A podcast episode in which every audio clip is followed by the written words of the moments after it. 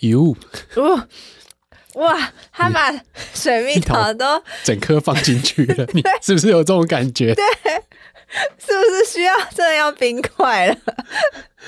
真的有点过度浓郁，过度浓郁。那就我们今天喝什么？本集感谢由千代杰就是赞助的水蜜桃酒。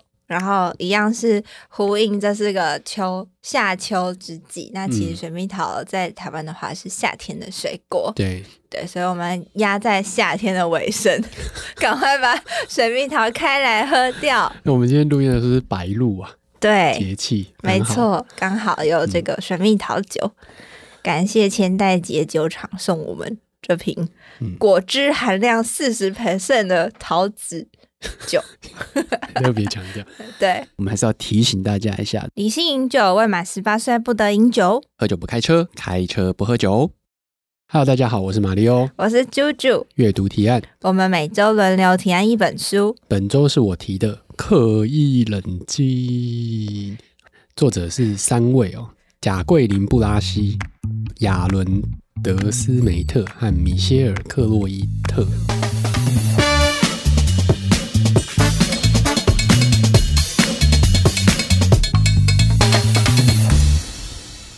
什么三个人呢、啊？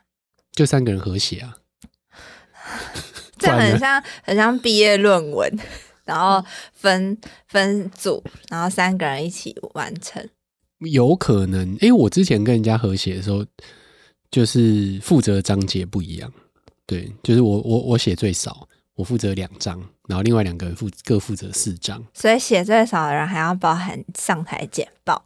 写最不是是学生哦，对，没有我写最少，我要负责跟出版社沟通了。哦，对，应该说因为我的关系，出版社找我写啊，我那时候没有时间写，然后我就抓另外两个人来跟我合写。啊，你知道写什么吗？写什么？写马斯克。我们是台湾那时候第一本讲马斯克的专书。哇，对，那个是七八年前的，啊，那个哎八九年前，很久以前的，那个。那时候马斯克没有现在这么夸张啦，嗯，对啊，那时候大家还只是觉得他，哎，好像特斯拉很酷这样子，但实际上那时候知道他整个过程的人其实很少。啊。不要不用讲那个，扯远了，扯远了。好，刻意冷静哦，他其实是这样子。啊，刚刚讲说作者有三位嘛，对，那这三位都是麦肯锡的人。哦，麦肯锡就是很知名的一个顾问公司，嗯，那三位的专业不太一样，就是。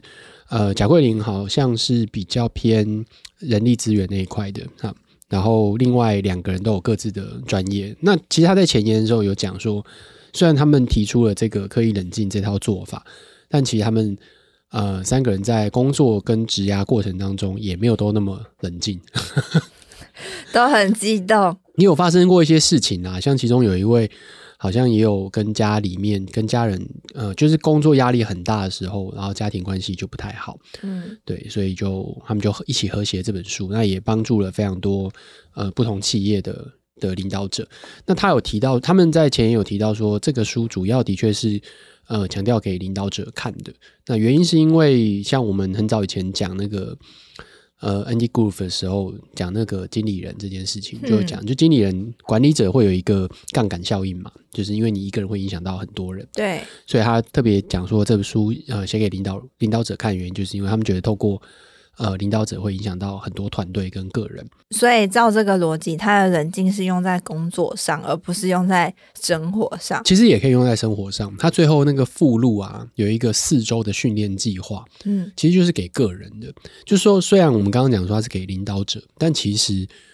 你任何一个人其实也都可以用啊，用在工作上也可以，用在平常的日常生活上也可以，嗯、这样子。嗯，那我想要打岔，因为我觉得听众不一定大家都是领导者，嗯、可是我觉得你说每个人都有杠杆效应，我觉得是有的。就我们都我没有说每个人都有杠杆效应，这是你讲的。我是说管理者有杠杆效应。对你，我说你说那个杠杆效应，我觉得每一个人都是有杠杆效应。就是我们可能人跟人之间相处的时间，就可以足以影响他可能一个礼拜或是一辈子。就是对啊，就是影响的人程度多寡，或者是效用多寡，的确有差了。对对啊，是当然有可能啊。你如果今天刚好有一个人。经过你一些话，呃，被影响一辈子，那当然也是有可能的。嗯嗯，对。好，那其实它里面有讲过说，呃，刻意冷静其实它不是一种领导风格或行为，是一种个人的自我控制训练，可以为领导者提供觉察与技巧，避免无效反应，并根据当下状况选择最有意思、最有效的思考和行动模式。这样子，嗯，那他们觉得，呃，冷静思考是四项技能的组合啦，适应力、学习敏锐度、觉察力跟情绪的自我调整能力。呃，比较有趣的是，他们我不觉得他们的书是特别用这，是用这四个方式来来拆章节。对，它其实比较是呃十章，书里面总共有十章，那其实每一章都是用故事在开头，然后讲用案例来带出不同的他们想要讲的一些一些重点这样子。所以虽然他在前言里面提到四项技能：适应力、学习敏锐度、觉察力跟情绪，但其实我觉得。不完全，他的书并不是完全用这个架构写的。那书的架构总共是分成四步，第一个是刻意冷静的价值，然后第二个是刻意冷静的方法，第三步是刻意冷静的练习，然后第四步是刻意冷静的形态。但我觉得这不重要，我觉得比较重要的是，嗯、我觉得比较重要的是，呃，有几个关键点，我想要跟大家分享一下。第一个关键点就是。他提出来一个叫做适应区跟熟悉区这样子的概念。嗯，那熟悉区就是你很熟悉的环境，比如说你熟悉的工作、熟悉的动作、熟悉的呃运动或熟悉的一些作为等等。哦，熟悉的人，很熟悉的人，或是你面对一些熟悉的状况，那这些都是属于熟悉区。呃，适应区它就是会有呃陌生、未知、不确定。无法预期等等这样子的情况，那这就是适应区。然后刻意冷静其实有一个很重要的关键点，就是你要学习辨识自己在哪一个区域。那他的意思是说，当我在学习辨识自己那在，就我知道自己在哪一个区域的时候，我就可以冷静下来了。嗯，知道你自己在哪个区域的时候，你才会知道接下来你要做什么反应。Oh. 所以它有点像是先搞清楚你自己到底在哪里。先收集情报，先了解自己，有点像看地图嘛。看地图，你是不是要先知道自己所在的地方在哪里？对对，概念上比较像这样子。嗯、那除了熟悉跟适应之外呢，又另外加了一个参数，就是风险的高低。于是乎，又举组成了矩阵，十字矩阵 又出现了。好，那这个低风险熟悉区，然后就是会放松、很安全的感觉，就你很熟悉嘛，然后没有什么高风险。对，所以你就会觉得很轻松。那高风险的熟悉区呢，就是追求表现。所以什么是高风险的熟悉区？举个例子，就是有点像说你要去比赛，嗯，哦，就比如说今天我们练习很多，嗯，要去打篮球，或是像我在跑马拉松这样子。所以比赛这件事情是高风险，因为你在意那个成绩。对，OK。但是呢，它是熟悉的，因为我练很久了，所以跑步这件事情本身我是知道的。所以最理想情况就是你会追求你的表现，然后可能会进入到心流的状态。OK，、嗯、所以这是高风险熟悉区。那低风险适应区就是呃你不熟悉哦，然后你会去做一些实验或挑战，比如说探险探索的部分，像书里面没有写啦，但我想到就是呃，比如说 3M 好了，他们可能就是会做很多很多的实验。嗯、那那个实验其实并没有呃要求你说你一定要做出什么成果。像你那个什么，你知道那个便利贴的来源？嗯，Post-it 就是他们发明了一种不太粘的胶水。哈，你说口红胶吗？3M 那个便利贴，对那个 Post-it 就是他们那时候发明了一种不太粘的胶水，然后 不知道该怎么用这样子。最后用在哪？没有用，就是就是便利贴啊，就是它可以贴上去，哦、但它不不太粘嘛，所以它可以很容易撕下来，嗯、所以可以反复用这件事情。嗯、就是这个东西变成一个很卖的商品，哦、变成商品。对对对，但是他们一开始发明的时候是发明出一个不太粘的胶水，就他们的目的是。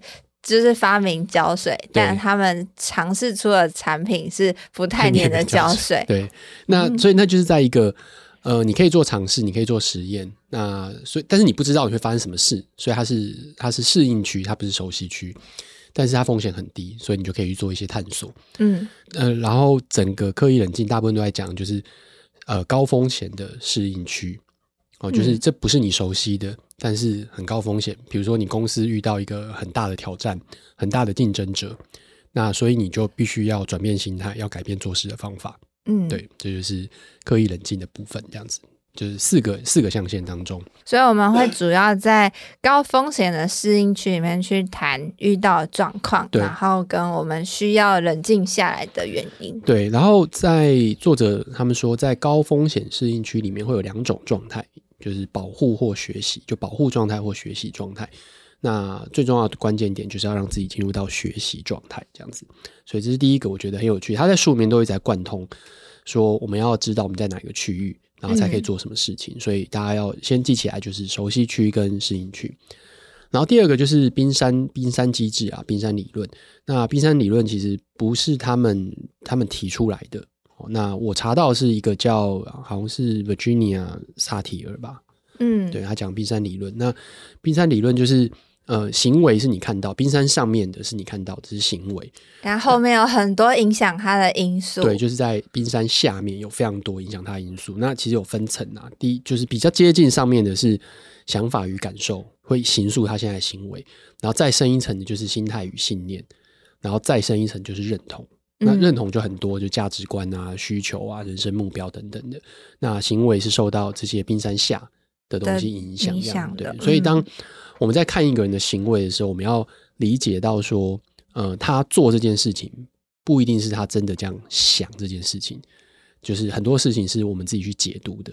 那那个会带到另外后面再讲的一件事情，就是冰山理论的反过来的是一个叫做推论阶梯，就是冰山理论是我们的行为下面有很多其他因素，然后推论阶梯是别人看你他的解读，对，就是你看到一个事实。然后，但是事实上面它会一层一层一层上去，所以推论阶梯的第一层就是事实，然后第二层是你选择的讯息，就你选我选择我看到的东西，嗯，不见得是呃事实的全部，然后再上一层就是解读，我怎么解读我看到的东西，嗯，然后再上面是假设，就是哦，我解读是这样子哦，然后我假设可能是什么样子。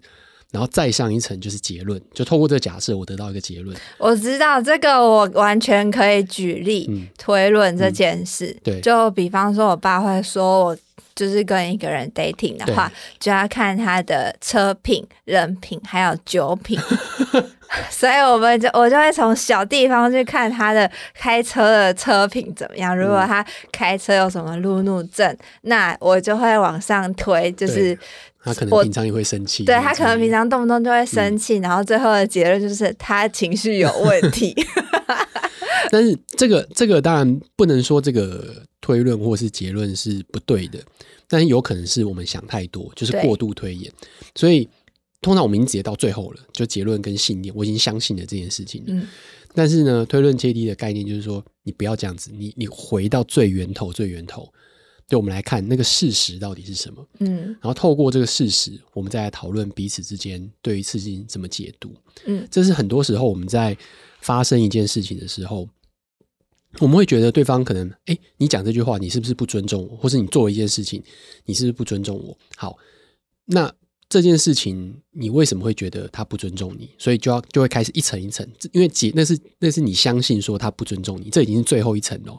那你就要一层一层往下推，先从最外面开始，对，一层层往下推，先从事实，嗯，然后那这个事实带来什么样的这个讯息，然后怎么解读、假设、结论，那这就是跟冰山冰山理论有点反过来，就是一个是从行为，然后他为什么变这样？一个是他在做出这个，他到底受到什么影响？我们我们重点就是要看看事实，这样子。好，所以这是这是另外一个他在后面有提到的。好，那他书里面又另外提到的还有一个很关键的是保护心态跟学习心态，就是我们刚刚讲的，在高风险适应区的时候，我们会有两种状态，一种就是保护保护状态跟学习状态。嗯，那这这个心态当中，它分成七种，就是在保护心态跟学习心态又分成七种，定性跟成长。定性就是你已经觉得啊就是这样了，我不可能改变的，我们现在状况就是这个样子。那成长心态就是，哎，我们还可以。变点什么，还可以做一点。它是对比的，它是对比的。那当然前面都是比较保护心态的。那专家心态跟好奇心态是第二个。专家心态就是我我最强，我什么都会，我是这个内容专家，所以我说了算，你别办唧唧歪歪。呃，对，就是说啊，你你其他人讲的啊，他们不懂，对，你不懂，对不对？我们过去过去就是这样做，所以我们这样做一定是对的。所以学习就是，哎，你为什么这样说？对，学习就是我们可以做点其他的东西。哎，对，我们好奇。那被动跟开创，就是被动就是啊，反正就发生了嘛，我们就只能接受。对，那开创就是你可以主动积极的去做一些事情。那我们可以做什么？对。那被害者心态跟原动力心态，被害者心态就是啊，都是别人做的，我们也是一样的，就无力可做。嗯，那原动力就是你可以自己主动的掌控一些东西去做这件事情，跟刚刚那个有一点点像，一点点像，被动跟开创。对，那欠缺心态跟充裕心态就是欠缺，就是觉得啊，我们资源不够啦，哦，没有钱。对，没有人，没有人，所以我们做不到。对啊，那充裕心态就是，哎，我们有一些东西吧，我们至少有什么吧？对对，那我们可以在这个什么上面去做点什么事情啊？确定心态跟探索心态就是啊，东西都已经决定好了，不会改变了。那探索心态就是，那我们在这个既有的东西再往多点做一点什么东西，可不可以？哦，那最后一个维护心态跟机会心态就是，维护就是我们怎么样把现有东西做好就好了。哦，那机会心态就是，哎、欸，那是不是还有什么机会可以去创造、可以去改变的？嗯、对，所以这七种心态就是被归纳成，前者是比较偏保护心态，那后者就是比较偏学习心态。就是当你在高风险的适应区的时候，你可能会产生的几个结果。对，就你你要让自己能够往学习心态那边走。好。嗯那最后一个就是呃双重察觉，双重察觉是整本书里面我觉得很重要的一个事情。我觉得这本书里面，这本书里面有两件事情是最重要的，一件事情就是刚刚讲的那个熟悉区跟适应区，嗯，这两这两个区域你要先辨识清楚。然后第二个重要就是察觉，双重察觉。那双重察觉是所谓双重，就是内在跟外在，你要察觉内在的状态跟外在对你的影响。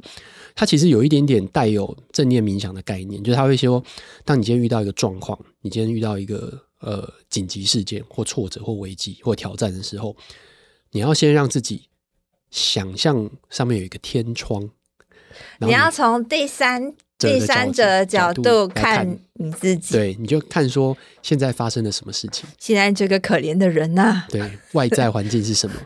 然后再来就是，那你内在的想法是什么？你为什么有这样的想法？他现在有了这样子的想法，但其实对，但其实怎么样？哦，那就是双重觉察。那呃，双重就是内在跟外在。一般我们刚刚讲的那个觉察，通常是讲内在，就是你在讲哦。我我现在的感觉是什么？那我为什么看？我再去搞清楚我现在念头是什么。那我我看了老半天，诶、欸，我自己的想法是，它的双重的双重就是一个是内在，一个是外在。大部分他们我们大部分在讲觉察都是讲内在，对。那双重觉察就是外在环境去影响内在环境，这两个都要去去觉察。嗯。那后面想的比较比较细一点哦，就是双重觉察总共有五个阶段。第一个阶段就是一无所觉。就是你啥都不知道，傻傻的也蛮好的啦。你什么都没有感觉，就是在别人跟你讲之前，你什么都没有感觉，你觉得没问题啊？不不觉，你就没问题啊？我不就是这样子吗？都是别人的错啊？怎么会是这样子？没有问题啊？我都没问题啊？哦，这是第一种，哦，一无所觉。那第二个是后知后觉，就别人跟你讲了，说，哎，你你知道你不高兴的时候，你的表情会很不好，或是你会讲出很难听的话。嗯，OK。然后等到你下次再犯这件事情的时候，我就哎，我真的这样做嘞。对，哦，这就是后哎后知后觉，后知后觉，对，发生了之后你才察觉。那第三个是略有所觉，就是你在当下你已经有感觉了，就你在骂人的时候，你突然意识到说啊靠，我怎么会这样做了？对，嗯啊，但是、啊、我又不小心讲了，对，就是比较羞辱人的话，或是比较激动，但是呢，你无法在当下做出有效的回应。嗯哼。第四个就是迅速回应。啊，不好意思，我刚刚讲错了，对不起，我不小心的，我我要忍住，下次我不会再这样了。好，这是一种，那这是说开始有有觉察了，然后在短暂的暂停之后可以做出回应。那这个里面其实是其实是我觉得最重要的一个阶段。因为这个阶段就是你开始练习的一个过程。那这个练习呢，总共有三个部分，一个是觉察，就是诶，我知道发生了一些事情了，嗯，我感觉到我的怒气又开始喷发了。对，你是怒气还是刚跑完了？对，怒气。然后第二个是暂停，我先停下来，哦，time out，time out，time out，哦。第三个就是重构，哦，重新去解构这些东西，这样子组成这个东西。好，那这个暂停呢，就有几个方式。第一个就是专注于呼气，对，呼气不是不是那不是吐气，就是缓慢的，就 是这样子，把自己的心情沉静下来，先叹一口气，也不是这样子。对，好，就是这是心理，他他有讲说是生理上介入有五个技巧啦。第一个就是呼气。呼气啊，第二个是它叫放大视野。那放大视野，其实不只是说看看外面这样子哦，它其实还有一个很简单，就是有些时候你甚至往后退，真真的就是你你的位置，你往后退一点点。当我们觉得声音越来越跑远，拜。当你的声音往位置往后退一点点的时候，视野就变大。对，你视你视野就变大了，那你会看到比较多的东西。当然，你不会因为这样子你就。把你现在的问题看得更大一点，它是一种透过生理的做法，逼你抽离，对，改变你自己的心理，这样子。嗯、好，所以放大视野。那第三就是动动身体，就你可以身体扭来扭去啊，转一转啊，哦，或者去走走路啊，散散步啊。对方会不会很紧张？你要打我？你就站起来说：“我出去走走。对”对，这是一种。然后第四种是保持平静的语调，就讲话慢一点。我们应该不能再慢了，这应该可以理解吧？就是，哎、欸，当生气都讲话很快、啊，对对对，很急躁，你就想办法让自己就是，然后，然后如果说讲话比较低沉一点，嗯，对，让自己的声音比较压下去一点。啊，对不起，我不应该娃娃音。对，好，讲话慢一点。然后第五个就是深呼吸，深呼吸大家可能就很容易理解，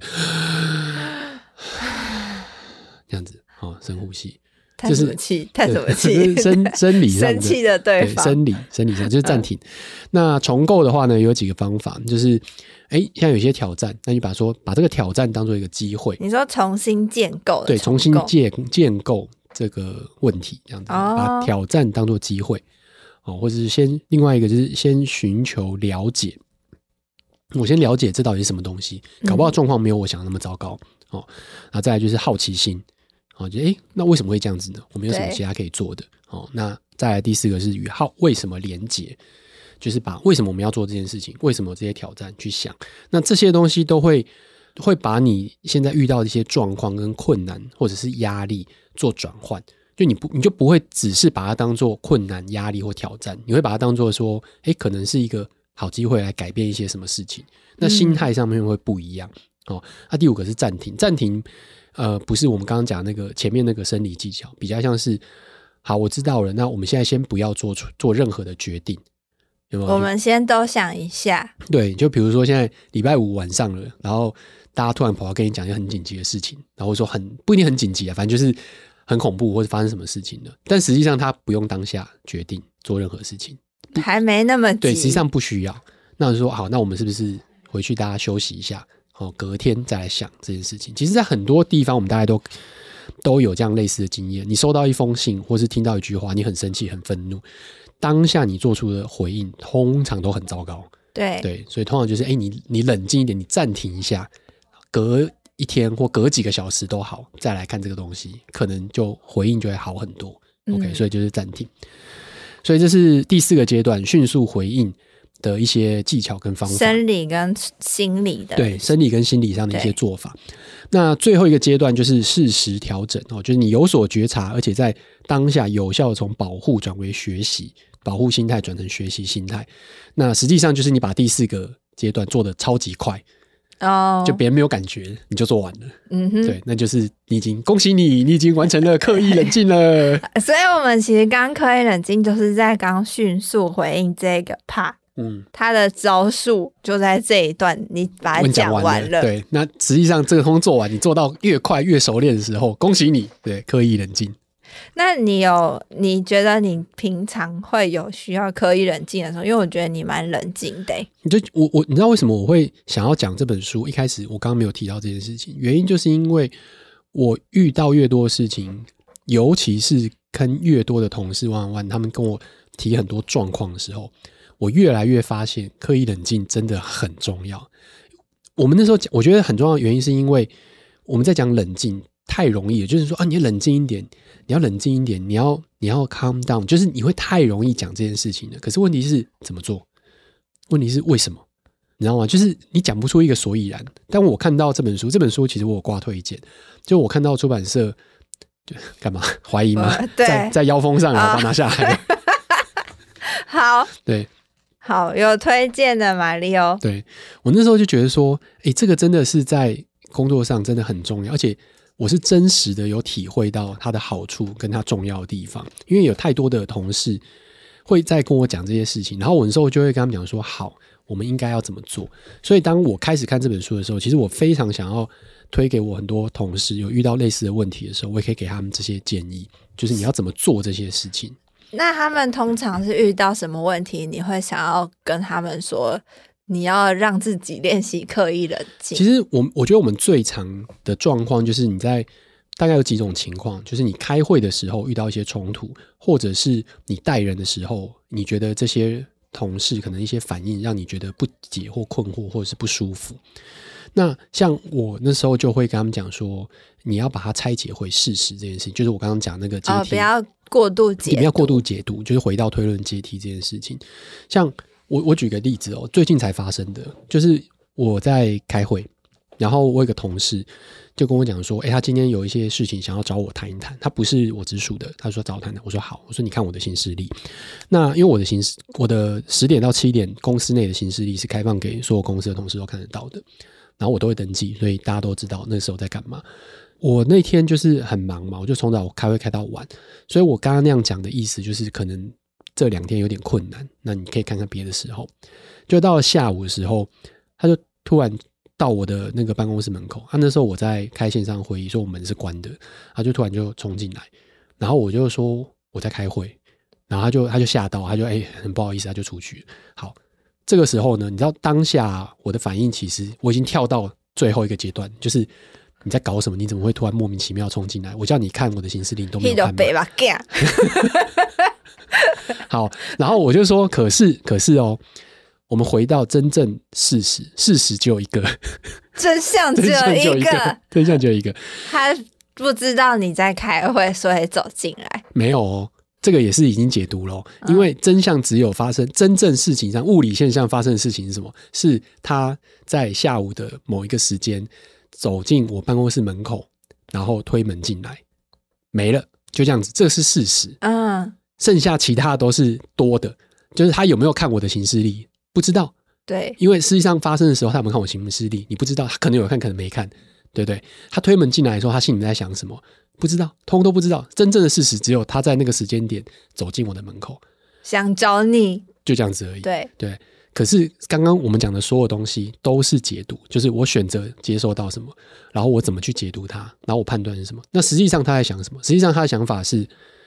他看到我行事历，然后知道说我很忙很满，然后他跟其他同事聊过这件事情，他知道要找马力欧的方法叫做见缝插针，嗯，就是他如果有空的时候，你就立刻送你去找他，对 对，你可以你就可以跟他讲一些事情什么之类的。所以他有没有不尊重我？他没有。他有没有看我的行事历？他有看。他有没有想要找我解决他的问题？他有。他只是他做了一件事情，被我判断成说他不尊重我，可实际上根本没有。我在当下。已经直接跳到那结论了，但是后来我想到这件事情，我就冷静下来，然后去想说，到底事实是什么？事实就只有我刚刚讲的而已。所以后来我在跟他聊的时候，就得到了我刚刚讲的，实际上他想的是什么。所以这就是一个很基本的运用。对。但很多人在做这件事情的时候，会发生一样的，他同事跟他讲了什么，然后尤其是用文字在讲的时候，他会直接得到一个他不尊重我，他为什么要这样做？他根本没有把我放在心上，他根本不把我看在眼里这种结论。可是实际上根本没有。所以就是说，你要用这个方式把自己的想法去转过来，对。所以这是我觉得我想要跟跟同事跟大家去讲刻意冷静的原因。而且我觉得他们写的是真的很好。他后面最后附录的时候还有一个嗯四周的训练计划，嗯，那个四周练习计划就是你要去找到什么东西是让你引发你进入到保护者心态，就是有一些触发的点让你进入到保护者心态的东西是什么，然后晚上的时候反思。前前两周都在做这件事情，然后第三周的时候，就是那你可不可以提前的去看今天会发生哪些事情？然后当这些事情可能的事情发生的时候，你就不会是见招拆招，你就已经准备好了。其实这样很蛮累的，很累啊，很累啊，因为他说你一天至少要记最少是四个发生，就是触发点，引发你觉得不舒服、不敢、不高兴的感觉，那四个点，那一个礼拜就会有二十几个啊，你要做四个礼拜，所以就一百多个。然后你最后练习就会像刚刚讲的，你会变成一种很直觉式的反应，让自己变成是，当任何状况发生的时候，你已经冷静完了。那别人就看到你的时候，你就会得到哦，你好像很冷静，但实际上是你一直在练习这件事情。我前面已经自己打来打去打完了，对，就是刻意冷静这样子。嗯，好，那这就是我今天跟大家介绍《刻意冷静》的这本书，你有没有什么想法啊？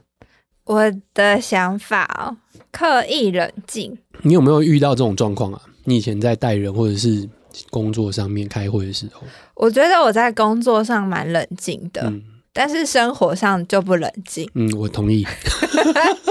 生活上的时候就比那个耐受度比较低。嗯，但是我在工作上真的蛮冷静。我之前也有遇过，就是就是会对我直接开开国骂，或者是直接发飙的长官。嗯，但我那个当下，我觉得我是有冷静下来的。嗯，我就会说：“好，我知道了。嗯，那你希望我怎么处理？” 非常奴，对，但我觉得很好用。对，刻意冷静，它不只是面对这种冲突的状况去冷静而已。那还有一个很大，就是说，尤其是在现在这种变动很快速，你一个商业模式可能用不到几年就会变化的。你以前很常用，你会很慌张嘛？对，因为你以前习惯的做法，怎么才隔两年就不不通用了，就不能用了？嗯那怎么办？那你就要改变。但是你又在过去又有成功的案例，所以改变的做法会非常困难。那刻意冷静其实就是第一个，让你辨识出来你现在在的区域，然后让你自己感受你自己身体跟心里面在想的是什么，然后怎么样能够找到一个好的方法去面对它。他没有办法教你怎么去面对，他主要是让你把心理建设好，说我已经准备好了，我可以来面对，我可以接受这些挑战。嗯、这个是刻意冷静，我觉得最重要的一件事情。好，那就是今天我们分享这本书《刻意冷静》。如果你有任何的想法的话呢，可以到我们的社群媒体上来跟我们分享。感觉起来现在在 IG 上比较热闹，没有关系，大家就通通都去 IG 就好了。没有，在 FB 也很多，好不好？好啦，那如果有任何想法的话，欢迎留言给我们。好，就是、来跟冷静的马里奥一起冷静的聊聊。没错，对，嗯，这就是我们这集的内容。拜拜，拜拜。